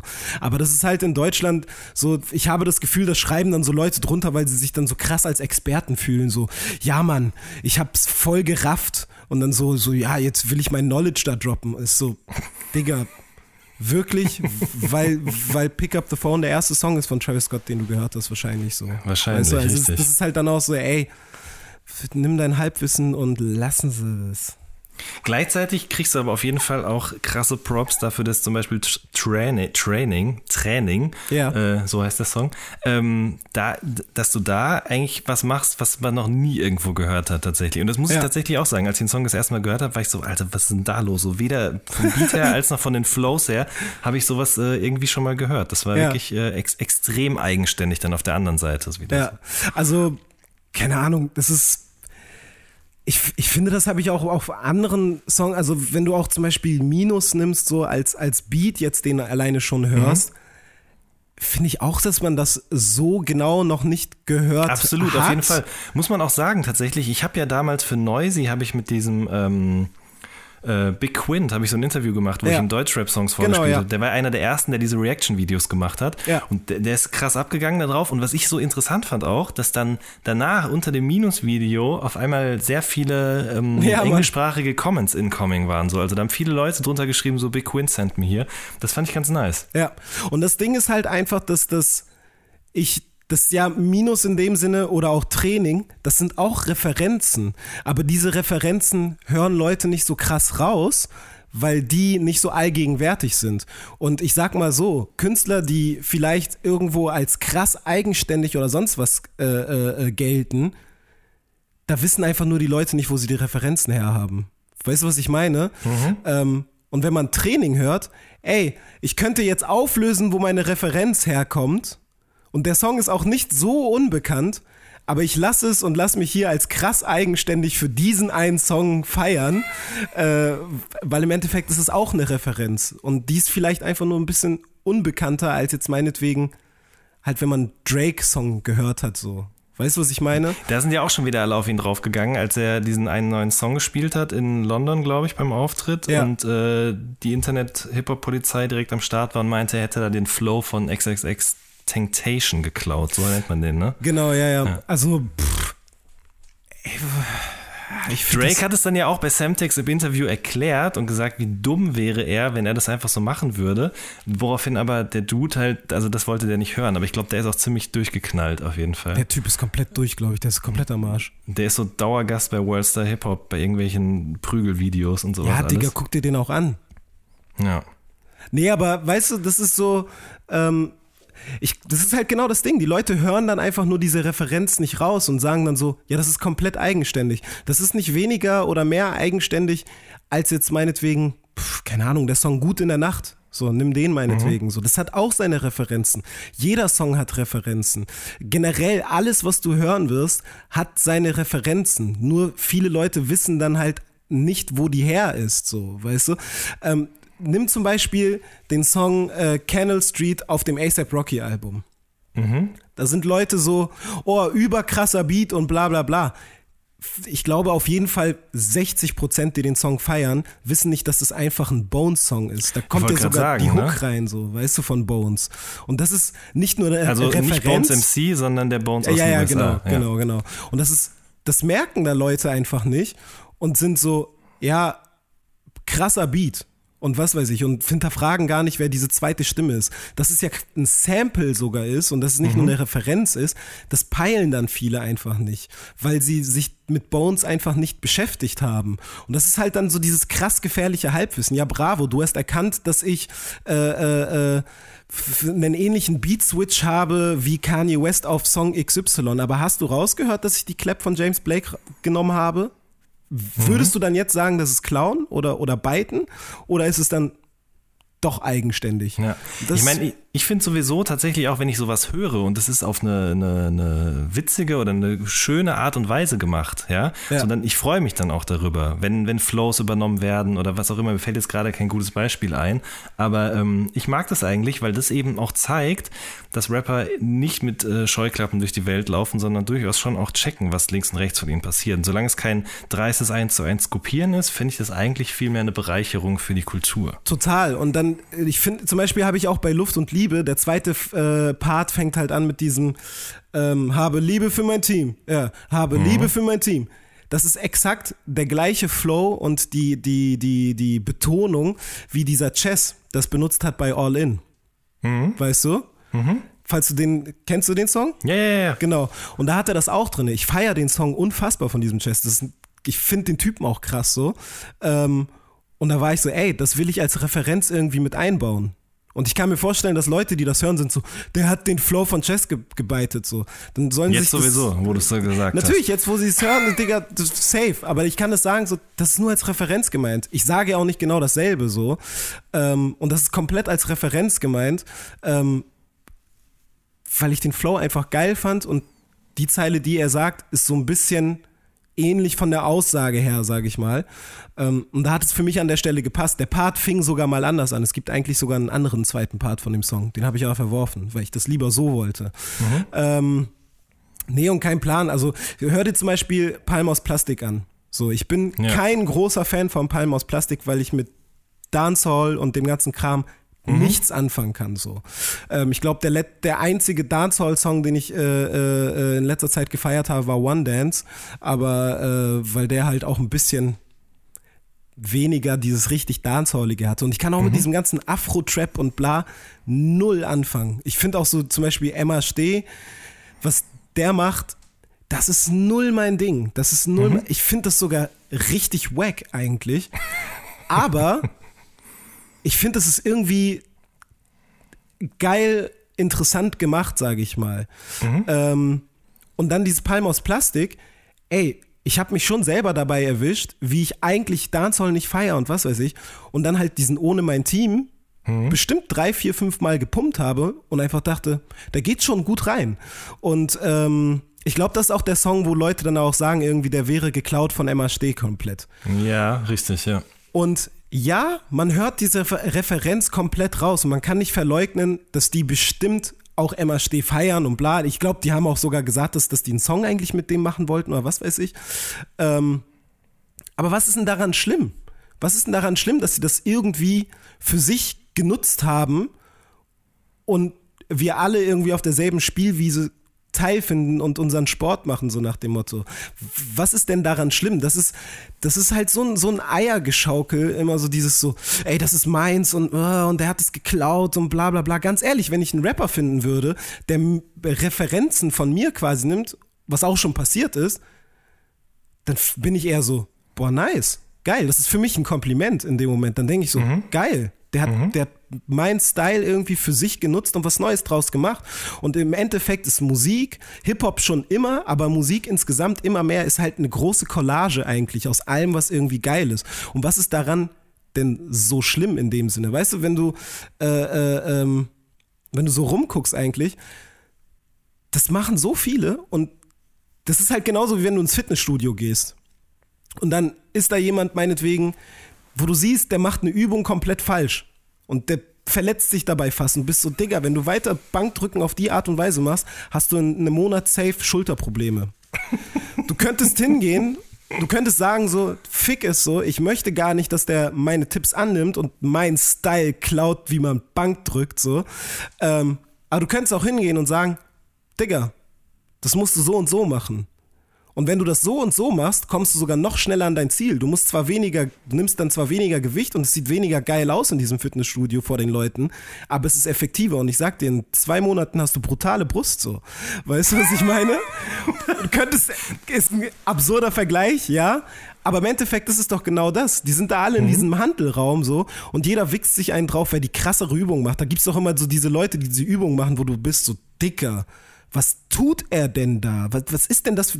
Wieso macht er an dieser Klimmzugstange, zieht er sich irgendwie hoch, macht, äh, hält nur die Beine hoch und macht da irgendwas und dann siehst du, Digga, der trainiert seinen Bauch. Und dann bist du beim nächsten Mal, wenn du zum Training gehst, bist du so, fuck, das mache ich jetzt einfach auch. Und probierst diese Übung aus und merkst so, Digga, das ist viel geiler, als sich auf eine Matte zu legen und Sit-Ups zu machen. Und warum kann das in der Musik nicht einfach exakt genau so sein? Verstehst du? Wenn du so bist, Digga, ganz ehrlich, den Sinti, den er benutzt hat, ich schaue mir jetzt ein Tutorial an, wie man diesen Sinti nachbaut und mach einfach was ganz Neues daraus, wo man vielleicht nicht mal richtig raushört, dass es derselbe Sinti ist. Weißt du? Absolut, ich weiß genau, was du meinst. So, bevor wir jetzt uns hier, aber das fand ich ein sehr gutes Statement dazu, da kann man also einen Strich drunter machen. Ich möchte aber noch über was. ich möchte noch über was anderes sprechen, was ähm, äh, auch mit, mit, mit, mit Bite, Biting-Vorwürfen zu tun hat. Und zwar, äh, was ja immer sehr für sehr viel Gesprächsstoff auch sorgt, sind deine Tanzmoves. Insbesondere jetzt auch mit dem neuen Video Gut in der Nacht. Ja. Ähm, das sind aber alles deine eigenen, ne? Ja, klar. Nee, wirklich, also es ist tatsächlich so, so eine, so eine Art Tanz, wie ich vor allem mit äh, Shoutouts an meinen äh, Bra Heile, ähm, wenn wir beide im Club sind und da ein Song kommt, den wir überkrass feiern. So, wenn da, keine Ahnung, Stick Talk von Future kommt, dann wirst du uns genau so tanzen sehen. So, dann, wir tanzen halt einfach so. Das ist genau unser Ding. Weißt du, der Heile war auch mit beim Videodreh dabei und der ist auch Der war dein Choreograf quasi. Nee, nee, nee, Quatsch. Aber der, ist, der hat halt so am Set geholfen und den wirst du halt die ganze Zeit auch so tanzen sehen. Während ich, während ich aufgenommen werde, steht der halt im Hintergrund irgendwo, wenn er nicht gerade ein Licht halten muss oder sonst was und tanzt halt genauso. Weißt du? Und Okay.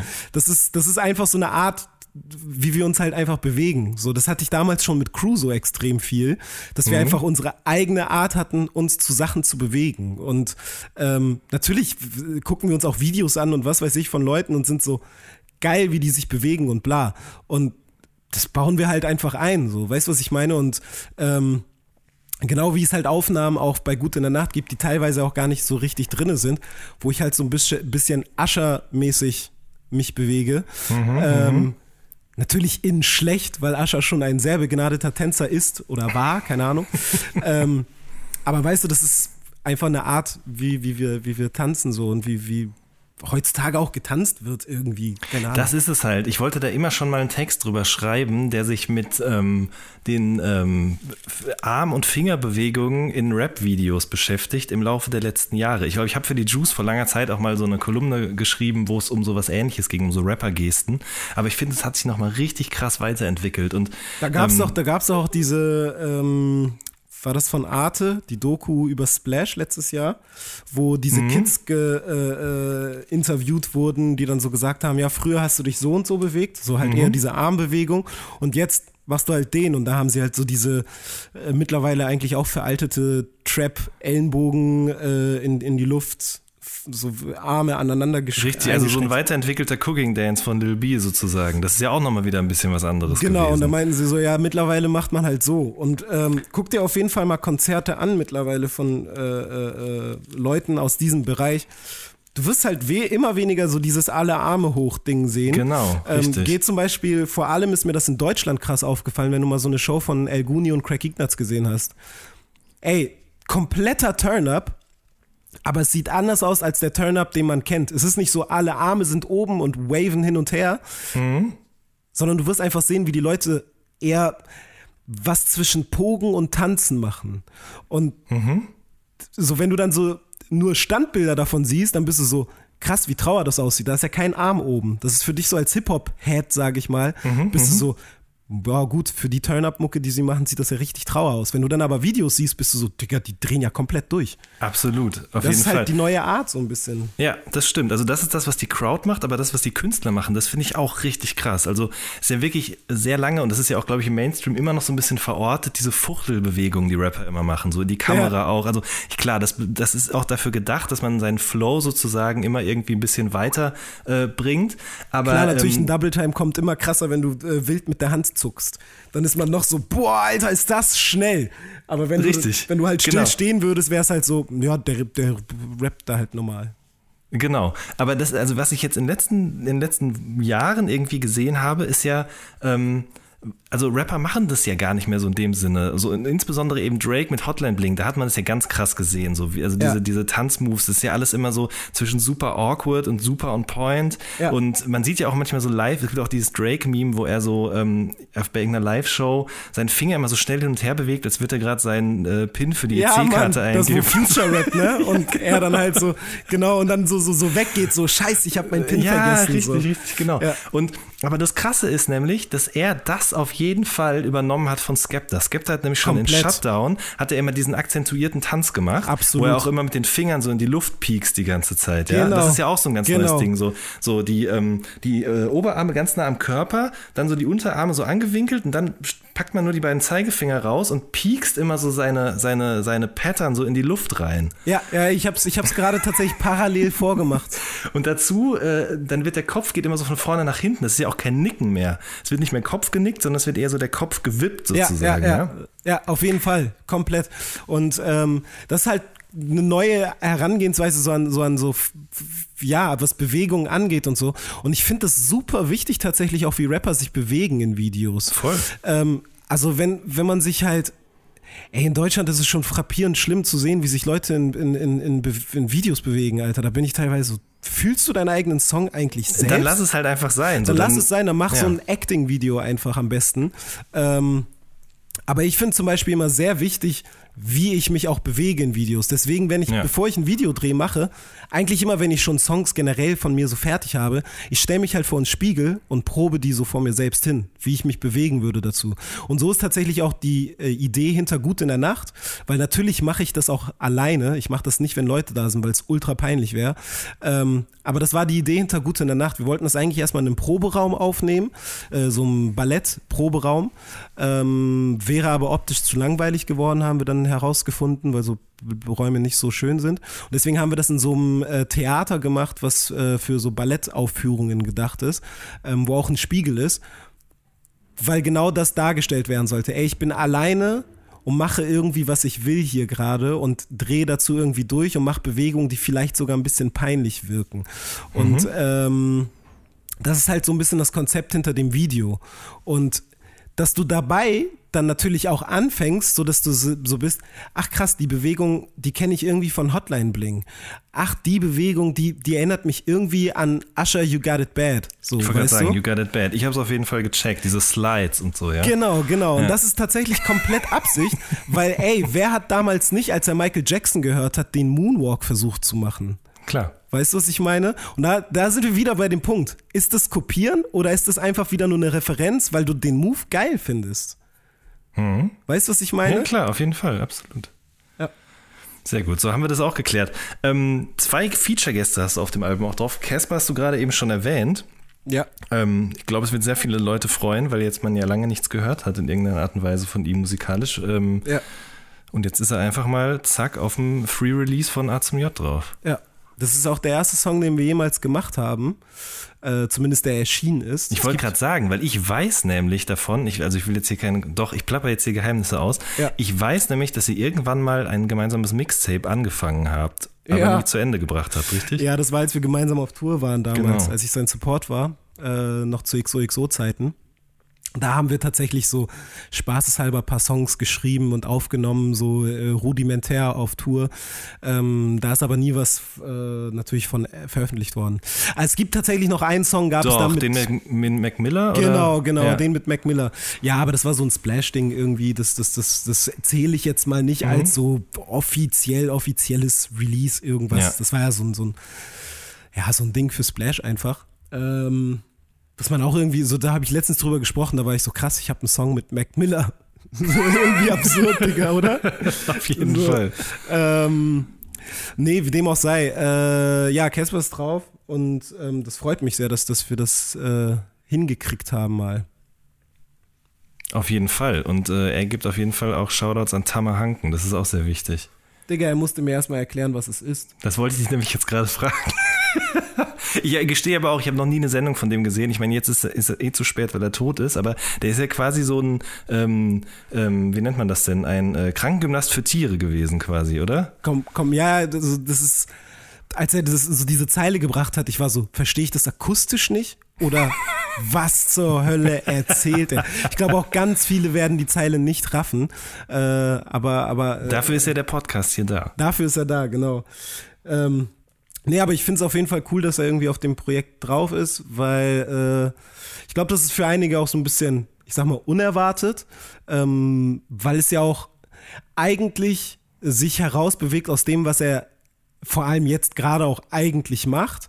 Aber es ist ja eigentlich die Mucke, die er auch krass feiert, so. Richtig. Ähm, was man ja auch in Vergangenheit ein paar Mal hören durfte. Und ähm, ich meine, der kann das einfach. So, da braucht man gar nicht drüber sprechen, dass der Klar. einfach, wenn, wenn der anfängt, mal richtig zu rappen, sage ich mal, dann können, glaube ich, schon echt einige in Deutschland einpacken. Ja, und ich finde auch, also ich meine, das ist halt in ihnen drin, so das muss manchmal halt irgendwie raus. Und wenn er dann ab und an mal wieder so eine kleine, so, so mal die Hand hebt und das nochmal so, so zeigt, dann finde ich das absolut legitim. Und ich finde auch tatsächlich eine Zeile an, in, in dem Song auch sehr gut, wo er sagt, so ihr habt die Hits, aber ich habe die Diskografie.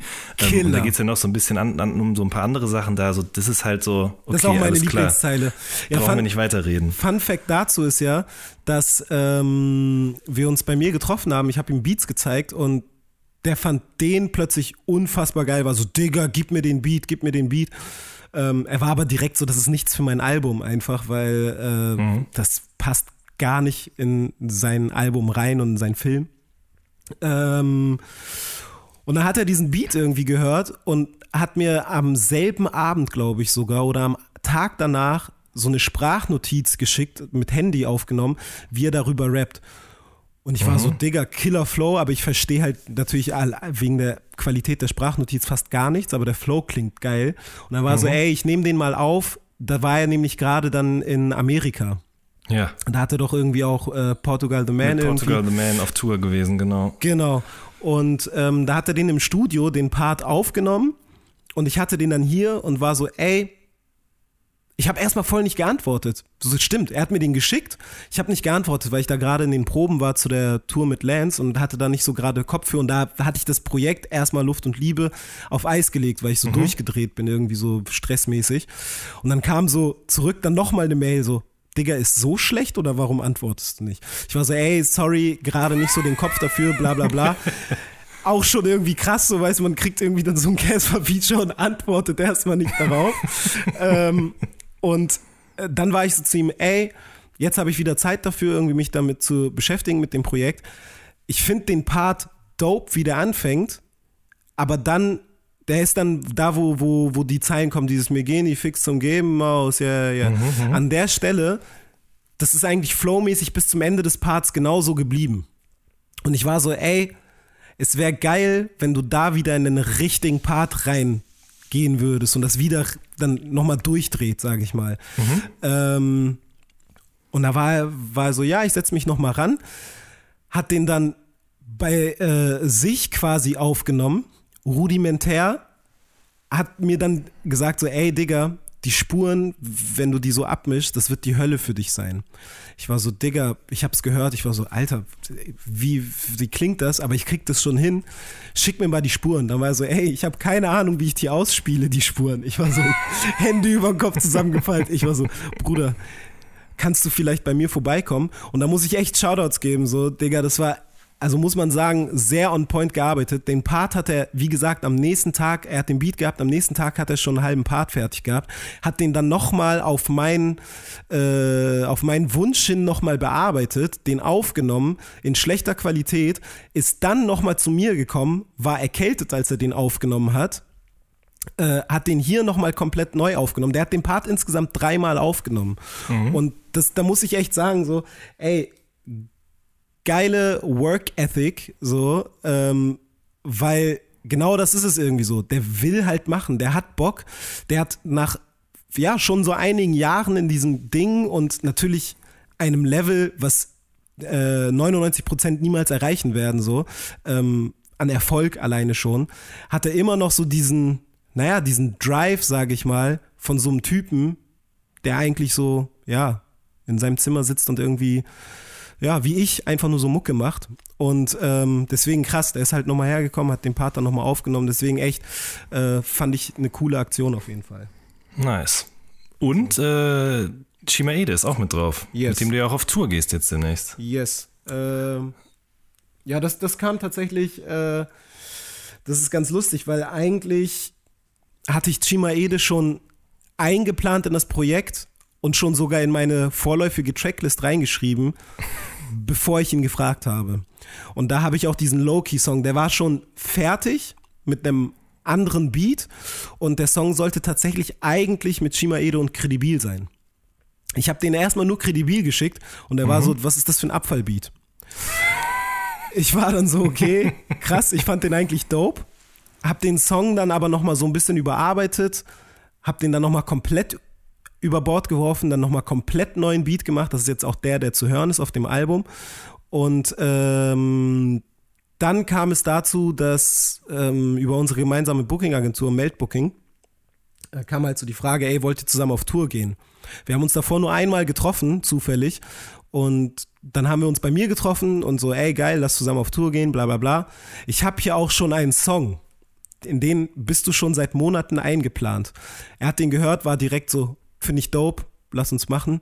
Und ja, das ist ganz lustig. Wie gesagt, ich habe den eingeplant, bevor die Tour geplant war und bevor er wusste, dass er auf diesem Projekt drauf sein wird. Ich hab's. Self-fulfilling Prophecy. Ja, Digga, ich habe ihm schon gesagt, du bist auf diesem Album drauf. Du weißt es noch nicht, aber du bist auf dem Album halt drauf.